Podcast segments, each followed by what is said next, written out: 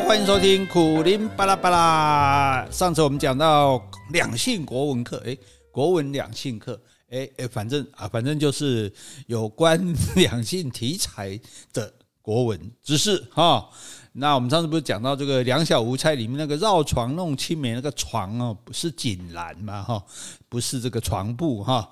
那后来的唐朝以后就传来那个胡床哈，就是比较大的哈。你像那种有点像抽鸦片那种床哈，就是说你看起来会觉得它好像是半张床的样子啊，其实是当做那个椅子来做的哈。那个东西叫做胡床哈。那可是。我们其实看很多字的来源哦，你就可以去知道说，诶，这个东西是从外国来的哈。比如说前面有加一个这个“胡”字的哦，那像这个胡萝卜、胡瓜，哎，这个都是外来的哈。那或者是从番邦来的啊，比如说番茄、番石榴，或者环南会哦，台语的火柴哈。要不然就是来自西洋的啊，比如说中国大陆叫番茄叫做西红柿。叫做花椰菜，叫做西兰花，哦，那这就是其来有自了哈。所以你看到这胡啊、番啊、西啊，都是外面来的哈。好，那我们继续讲这个男女生嘛哈，因为男女授受不亲嘛，对不对？既然授受不亲，当然不能动手动脚哈。那怎么办呢？诶，手脚不能动，我们眼睛可以动啊，它是不是？哈，眼睛是灵魂之窗嘛，哈，抛媚眼嘛，哈。当然，这个抛媚眼讲的就比较通俗哈，我们文雅一点，我们讲。暗送秋波 哦，诶，不过我跟你说哈，这个抛媚眼是要有条件的哈，你不能搞成东施效颦哈，人家西施捧心都好美哦，那你你长得很丑，你东施在那边捧心，大家说你想要破别啊，啊，那进去看一些了哈，所以那就变成反效果了哈，所以呢，抛媚眼如果是青春无敌的美眉，那还 OK，如果是半老徐娘哈。不管你有没有这个余韵犹存啊，哈，对，我觉得还是低调低调一点好哈。你那边在夜店对对人家拼命抛媚眼，人家可能过来说，诶，阿阿姨你是眼睛不舒服啊？我这边有眼药水。好，这个诶，顺便讲一句，讲个有趣的事情哈，就是有一位台大医院的这个。年轻医生哈，长得还蛮帅的。还有一次去坐电梯哦，刚好有一个可能是病患嘛哈，大概中年的女生哈。那这个中年妇女哈，这个医生呢，这中年妇女一进电梯，这个帅医生就目不转睛的盯着她看，哇，看他都不好意思，脸都红了。就是他那个照理，他照理讲一直看人家是不礼貌的，可是他就是盯着她看这样，然后看到这个。这位中年妇女啊，心中那个小鹿啊，不是老鹿乱撞这样，那想说这个年轻人对我有意思啊，怎么这样看我哈啊？然后终于电梯叮门就开了这样，然后没想到这个医生呢，居然上前一步，离他更近了，然后盯着他的眼睛看，他想说不晓得他是会要我的赖，还还是会对我提出什么邀约？然后这个医生就说：“你是黄疸对不对？” 哎，真是失望，好好好？开玩笑，开玩笑。那不过我们讲哦，古代形容女人的眼波哈，那是叫做这个什么？叫做这个诶，秋秋暗送秋波嘛，哈，光这种挥起来。那我们现在多元成家哈，用来形容男人哈，诶，也是可以的哈。因为你注意看哦，某些男生女生呢，他长得不一定很好看，但是眼睛水汪汪的。哎，就是一副很吸引人的样子，这种人你就要注意了。我我阿妈说这种叫做桃花啦，就是眼带桃花就对了，特别有异性缘哈啊，同性缘也可能哈，反正就是特别会吸引人就对了。所以用来发送秋波，哎，这秋波什么都去放电呐哈，怎么说电到嘛，对不对？再适合也不过了哈。那问题来了，为什么是秋波呢？不是春波、夏波、冬波呢？哈，为什么？因为秋高气爽。哦，秋天的水特别的清澈，所以被叫做秋水。哎，秋水，秋水有多清澈呢？可以一眼就看到底。所以有个成语来了，“望穿秋水”。哦，表示说我非常的渴望，我一眼就要看到底这样子哈。好，那秋澈的清水稍微起一点波澜，那就不是水在动哦，那更令人心动了哦。那漂亮的女生只要往旁边看一眼，根本不用开口讲话哈，就可以让男生被电到了哈，秋波就可以暗送了。诶，暗送。诶，我是讲国语啊，不是讲台语哈。诶，不过如果如果用台语来念，秋波可以暗送哦，暗送秋波，秋波暗送。诶，刚才没卖哈。好，那刚刚讲到这个半老徐娘哈，半老徐娘是指这个南朝的梁元哦，就五代十国的时代的哈。那这个梁唐晋汉周嘛哈，梁元帝的妃子叫做徐昭佩哈，姓徐哈。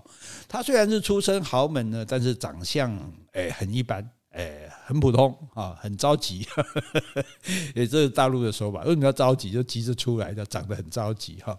那所以在生了两个小孩之后呢，那这个元帝皇帝呢，就三两年才来会顾。嚯，三两年不是会顾了哈，是临幸哈，不好意思哈，也不是又不是店面，会什么顾哈？那徐昭佩这个深宫寂寞嘛，就开始找面首。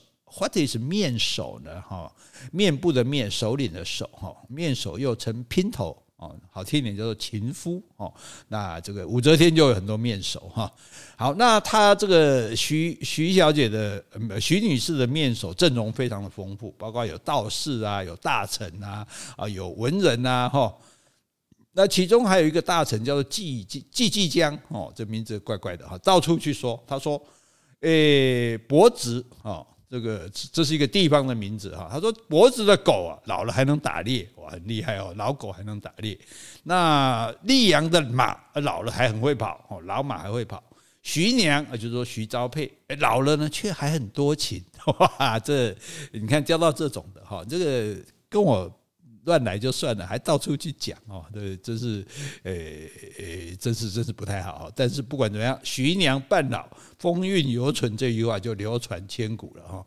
至于讲一个人徐娘半老又风韵犹存是好话还是坏话哈，那麻烦大家自己判断哈。好。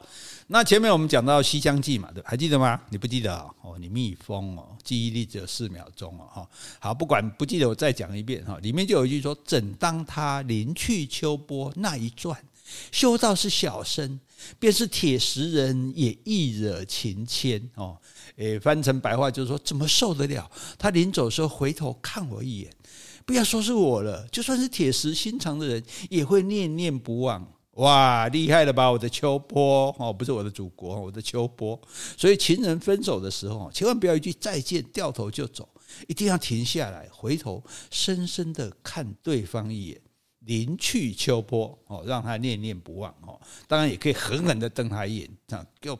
皮给我绷紧一点哈，哪一天我就找人来砍，没有了，好开玩笑。好，那好，但是光送秋波没有用啊，对不对？这个毕竟只是精神上的而已哈。我们要如果要进一步行动呢，光靠眼睛那是不够的，目光是不够的。那接下来就要偷香窃玉了哈。你看，古代人连做坏事也那么好听的话哈，偷窃，偷窃本来是很不好的嘛，都来个偷香窃玉，把香跟玉镶进去哦，听起来都没败啊，就好像做那件事叫周公之礼，上课打个打瞌睡叫做梦见周公，我接通孔子来哦，啊，孔子为什么让你介意周公呢？哈，因为周公特别喜欢订立各种规定，啊，孔子呢又特别喜欢叫人守规定。哎，我现在讲这不是歪楼哈，这是剧剧情预告，以后我们的课就会讲到这里哈，先放在这边给你做个准备哈。好，话说回来，偷香是什么人呢？偷香是晋朝的大官，叫贾充，充电的充哦。他有一个部下叫做韩寿，就是韩寿学校的韩寿，啊不是啦，我还面授了啊，就是韩国的韩，寿命的寿，长得像王力宏哇，就被贾充的小女儿贾武。哦，这个中午的午哈，诶，就看上了哈。可见呢，你看规定还是没有很严格啊哈，就证明我讲的嘛，这规定就是用来违反的嘛，对不对？就好像这个时刻表就是用来知道误点的，如果没有时刻表，你哪在意误点哈？诶，所以就派了个丫头去试探一下。你看古代的丫头，除了陪小姐在后花园扑蝴蝶，还有这个功能。哦，难怪西厢里《西厢记》里面这样，《白蛇传》里面也这样哦，真的是术业有专攻哦。啊，这个韩寿呢，身手矫捷，当晚就跳过墙来。哦，那个《西厢记》那个表哥不是也跳墙嘛？哦，没有不能走门嘛，就一定要跳墙嘛。哈，跳墙来成其好事。哈。那女孩子喜欢上一个人嘛，哈，难免要送一点纪念品啊。那甲午小姐呢，就手上就有爸爸给的，哈，是进贡给皇上的西域奇香哦，哈，从西域来的那种很很特别的香哈，可见他爸爸也很够力的哈，他就把这个香送给了韩寿。哦，韩寿当然是带在香身上啊，那香通常是装一个香袋嘛，香囊这样子，这是最基本的礼貌啊，不然这个男朋友就要唧唧的哈，这女朋友送的东西你再不喜欢都要带在身上的哈。诶，可是香味太浓，被其他同事发现了。嗯，哪家胖呢？啊，这不是西域奇香吗？这不是这个进贡好皇上的吗？诶，呀靠，这里唔讲给那屋呢？好，一状告到贾充那里去了。贾充闻言大怒，马上把女儿抓来严刑拷打。没有啦，怎么舍得打？这掌上明珠呢？哈，就问一问而已了哈。那这个老爸哈，可能觉得说哈，这个韩长韩寿哈啊，长得又帅嘛，哈，身体又好哦，或者是做木已成舟了哈，生米已经煮成熟饭了哈，闹起来也不好看，就干脆答应他们两个在一起了。哎。你看，其实做父母的哦，聪明一点，千万不要反对子女的婚事哦。你要是阻碍他呢，以后如果找不到对象了，或者是后来照你的意思哦，这个结了婚，结果却不好了啊，你就会被他怪一辈子，那你何苦来哉呢？哈，你当然可以劝自己孩子了哈，听不听就由他嘛，爱跟谁跟谁嘛。如果婚结得好了，你吐吐舌头，庆幸自己没阻止；万一婚姻不好呢，也不关你的事。哦，当然你就不要幸灾乐祸在那边讲，谁叫你当初不听我的哈？这个我们在跟杰西在说话课已经讲过了哈，不要讲这种话哈。好，所谓儿孙自有儿孙福，莫为儿孙做马牛哈。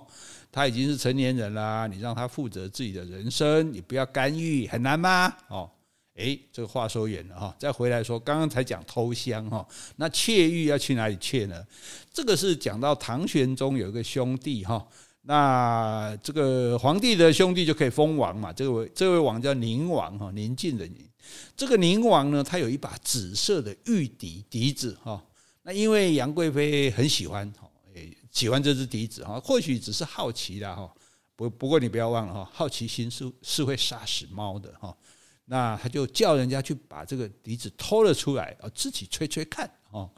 那本来这也没有什么了哈，但是哦，我就跟你讲，你就不要得罪文人就对了。这个有一个文人张祜啊，他知道了，诶，就把这件事情写在诗里面诶。他写什么？他写“梨花进院无人处，闲把宁王玉笛吹”。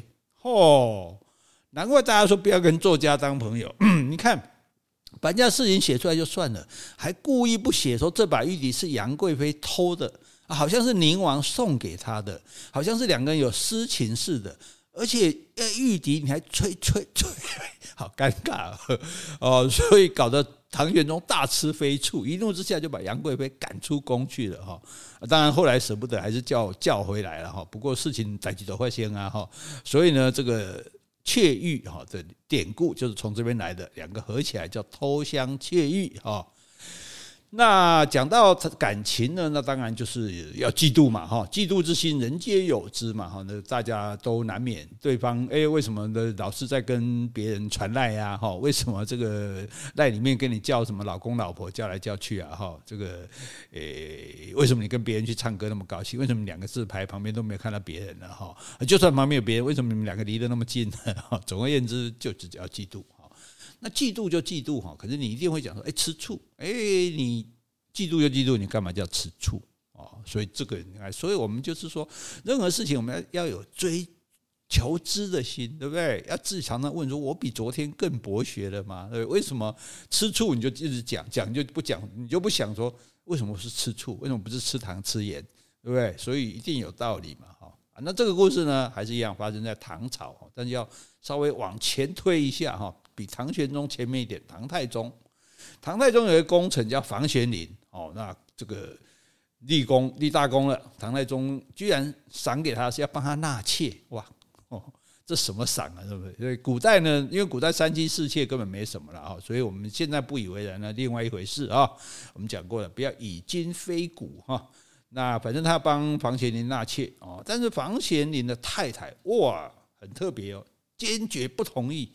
以前讲女孩子贤惠就是帮老婆老公纳妾呢，哦，帮他纳妾才是那个那个贤惠。你如果嫉妒吃醋的话，那个是要犯了七出之罪，可以把你休掉的哦。所以因为记七出罪里面就有一条善妒这样子哈，会可以把你休掉的哈。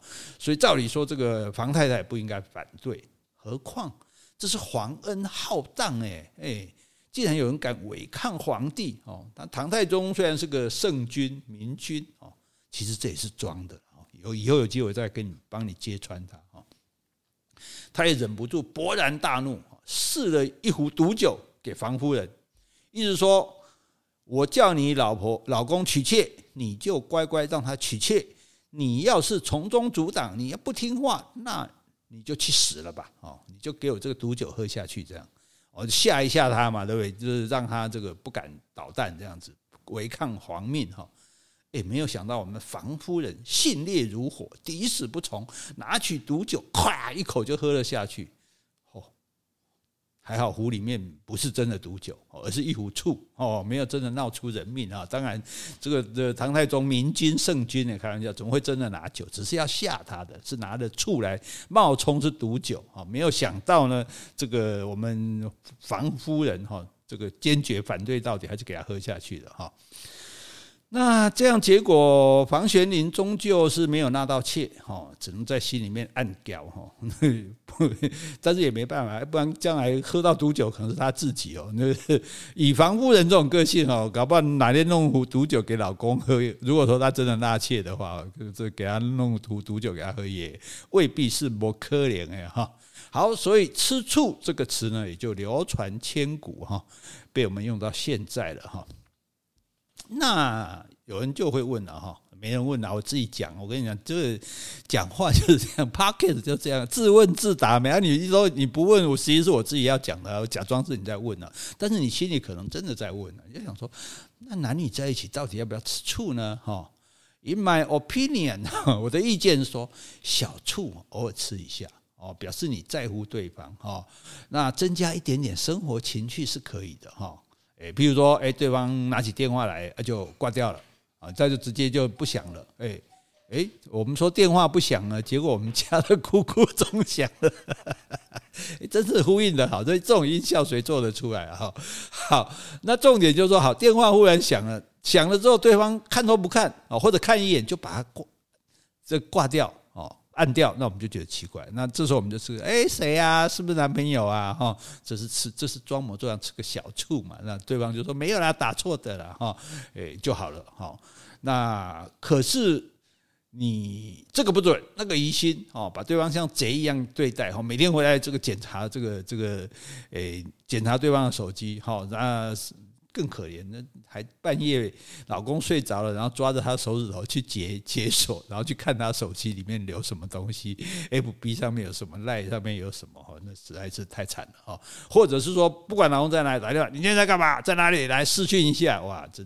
累了，还你看以前我们讲在哪里就算哪里了，而且你知道以前有一种提供一种服务，就是有音效的，就譬如说我现在在高雄出差，然后后面就可以放个音乐，说放那个广播声，说啊往左营的班车，诶区间车即将要开了，请各位旅客赶快上车。哇，对方一听当然没问题，对不对？要不然你说啊我现在在工厂啊，然后后面就 咔咔咔咔哦机器声。那也不错啊，那可以做音效啊。这可是现在要看视讯，这个真的很难了哈。所以可是这样没意思嘛，对不对？好，所以这样子呢，把对方当贼一样看待哦，那你就是什么自信心不足嘛，对不对？那这是对双方感情的发展是不好的，因为你要知道哈，把一只鸟紧紧的抓在手里哈，你只会让它气绝而死。呼吸困难嘛，对。但是反过来讲哦，你连笼子都没有，它可以自由自在的飞翔。哎，那会不会飞走？不会，就是它终究会回到你的身边。为什么？因为你身边有饲料啊。所以你看人家真正养鸟的人，鸟是自由飞翔，但是不会飞走的，飞远还会回来。为什么？因为你有供应它饲料。这个不是说很浅薄的讲，只是说有养它，而是说你有吸引它的东西。哦，所以它这样子。他并没有觉得不自由啊，对，但是呢，他终究还是在你身边哦。你看，我们这样讲有没有很哲学呢？有没有很有禅意呢？